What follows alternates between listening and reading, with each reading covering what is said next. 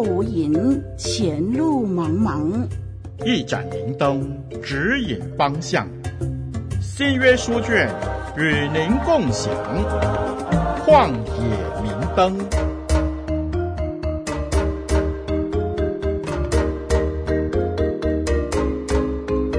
听众朋友，大家好，我是您属灵的小伙伴凯文老师。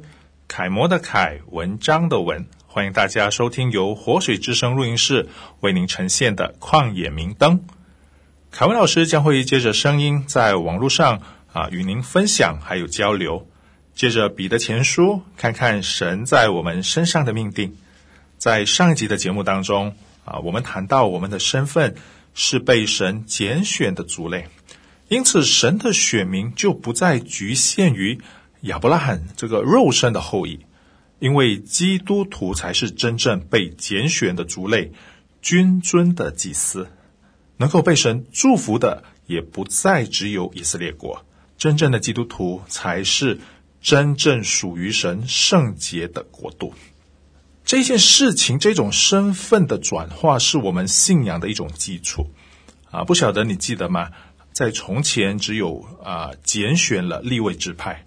除了立位人，没有人可以说啊，我我想要当祭司啊。所以，身为基督徒的我们，也必须认清一件事实：我们能成为基督徒，也完全是上帝的预知还有拣选。呃，凯文老师认为，这样的一种自觉性是很重要的，不是我们主动选择上帝在先，而是在世界创立以前，上帝拣选了我们。所以千万不要搞错了，主权不是在我们的手里，而是在上帝的手中。啊，愿主帮助我们成为他君尊的祭司。若您是从旷野明灯第一集的节目就一直啊跟着我们一起学习啊，那么你从彼得前书第一章的第一节一直到二章的十节，你应该不难发现彼得正勾勒出上帝。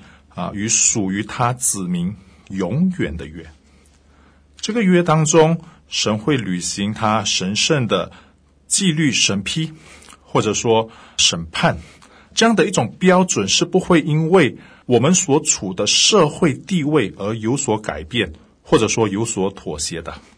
听众朋友，不要看错了啊，约不是用来建立关系的，因为在立约之前，啊，关系早就已经有了。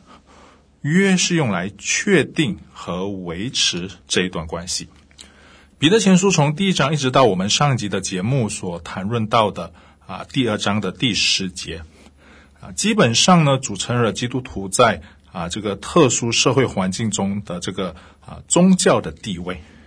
接着他们在这个基督里的新生命，能够以客旅的身份进入神的国度。这其实也是第三节的经文当中给我们的盼望。愿颂赞归于我们主耶稣基督的父神，他曾造自己的大怜悯，借耶稣基督从死里复活，重生了我们，叫我们有活泼的盼望。啊，这是在彼得前书一章三节的经文。透过望，盼望的望，愿颂赞归于我们主耶稣基督的父神。他曾造自己的大怜悯，借耶稣基督从死里复活，重生了我们，叫我们有活泼的盼望。透过信，信心的信，一章六节的记载。因此你们是大有喜乐，但如今在百般的试炼中，暂时忧愁。透过爱，相爱的爱，一章二十二节的记载。你们既因顺从真理，洁净了自己的心，以致爱弟兄没有虚假，就当从心里彼此切实相爱。借着这样的一种信望爱，并且学习逃避罪恶的情欲，来表达他们属灵生命的特质。凯文老师认为，这就是从第一章的第一节。到二章的第十节啊，这个段落的一个小总结。今天我们继续往下看彼得前书第二章第十一到第十二节。亲爱的弟兄啊，你们是客旅，是寄居的，我劝你们要禁戒肉体的私欲，这私欲是与灵魂争战的。你们在外邦人中，应当品行端正，叫那些毁谤你们是作恶的，因为看见你们的好行为，便在鉴察的日子归荣耀给神。这是彼得前书二章十一到十二节的经文。这两节的经文，我们可以下一个小标题：在社会中做客旅和寄居的。这其实也是彼得对收信人的一种诠释。彼得形容读者就好像客旅，好像寄居的。这样的一种背景，我们可以回到创世纪的经文一探所以然。在创世纪二十三章第四节，我在你们中间是外人，是寄居的。求你们在这里给我一块地，我好埋葬我的死人，使他不在我眼前。这段经文其实反映出亚伯拉罕对赫人所说的话：“我在你们中间是外人，是寄居的。”我们来看看原文希腊文，在希腊文的当中啊，“客旅”的意思其实是外地人，或者说流放者。寄居这个词的原文是过客的意思。什么是过客呢？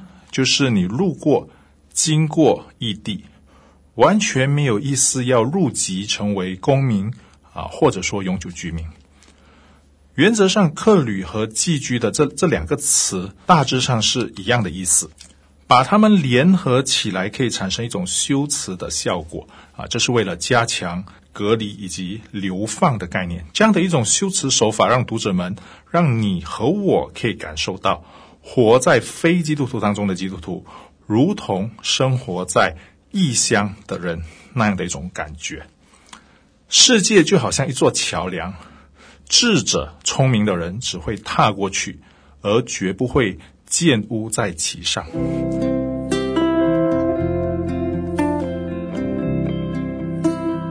脚前有灯，路上有光，不再迷茫。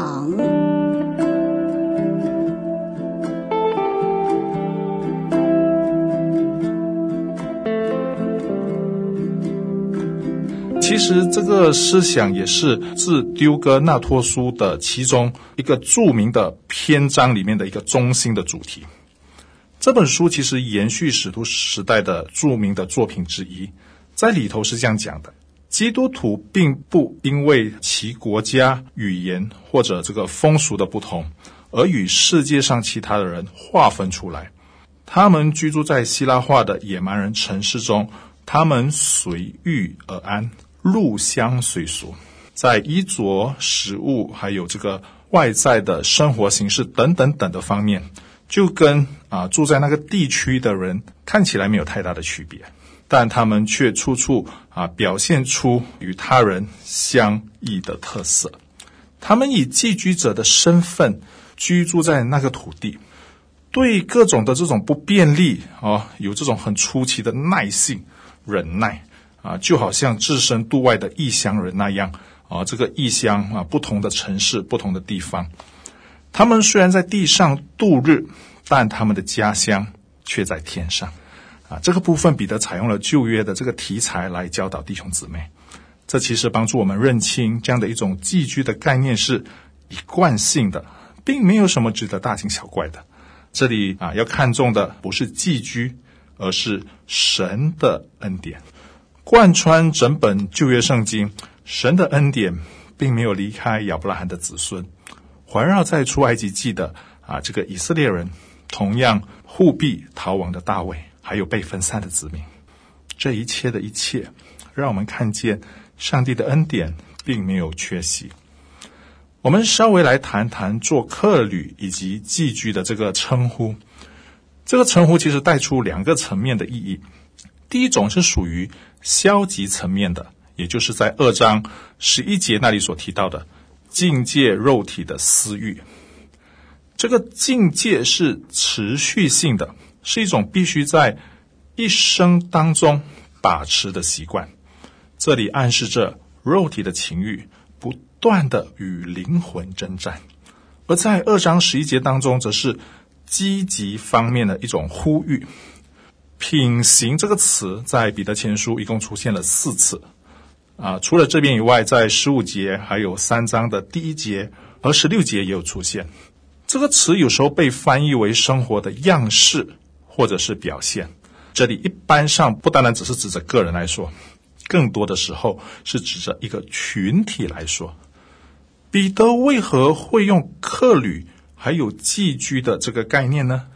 其实最主要的是为了。劝勉读者，或者说收信人，啊，无论当时的收信人啊，又或者是今天的你和我，要过一个分别为圣的生活，要过一个与这个世界的标准与非信徒啊不同的生活。在第二世纪的时候，有一个人叫克里素，这个人曾经对基督教做出很强烈的批评，还有抨击。他说，基督徒是无知的，基督徒是愚蠢的，还有迷信的。但是在这一系列的这个抨击当中呢，啊，唯独没有控诉他们从事不道德的行为啊。在二章十二节的经文，不免让我们联想起马太福音五章十六节的经文：“你们的光也当这样照在人前，叫他们看见你们的好行为，便将荣耀归给你们在天上的父。”这是马太福音五章十六节的经文。这其实真正向我们说明了要活出美好的见证，还有生活动机，使到那些虽然毁谤你们的是作恶的，但是因为看见你们的好行为，就要在鉴察的日子颂赞上帝。在这个世界上的日子，我们是有可能被毁谤，毁谤可以只是在法庭上的控告，我们也可以理解为。啊，非法律上的啊毁谤，或者说恶意中伤，在彼得的那个时代啊，是有几种啊不同会引起控告基督徒的事情啊，比如说奴隶与这个主人作对，对凯撒不忠，甚至是扰乱天下的举动等等等。这里特别指到说，我们可能也会被非信徒毁谤，但是有一天，当他们反省过来。将会使福音的敌人在鉴察的日子颂赞上帝。听众朋友，你可以明白这样的一种情怀吗？我们的终极目标不单只是成为主的仆人，我们更应该要学习有主的心肠。在被人毁谤、被人攻击，我们要抱持的心态是：希望他们可以因为我们而将荣耀归给上帝。如果可以活出这样一种寄居的生命，凯文老师就真的觉得我们就不愧主的恩惠了。我们一起来祷告，天父上帝，我们感谢你，因为我们蒙了你的怜恤，帮助我们不要有诡诈。我们说我们要彼此的相爱，还要同心建立属灵的殿，帮助我们在这个寄居的生活当中。当我们遇到一些挑衅的时候，我们不是心怀报仇的意念，我们渴望用我们的生命，让还没有认识你的人，因为我们的生命而在鉴察的日子，将颂赞都归于你。奉耶稣基督的名祷告，阿门。我是您属灵的小伙伴凯文老师，再会。旷野明灯，照亮你的人生。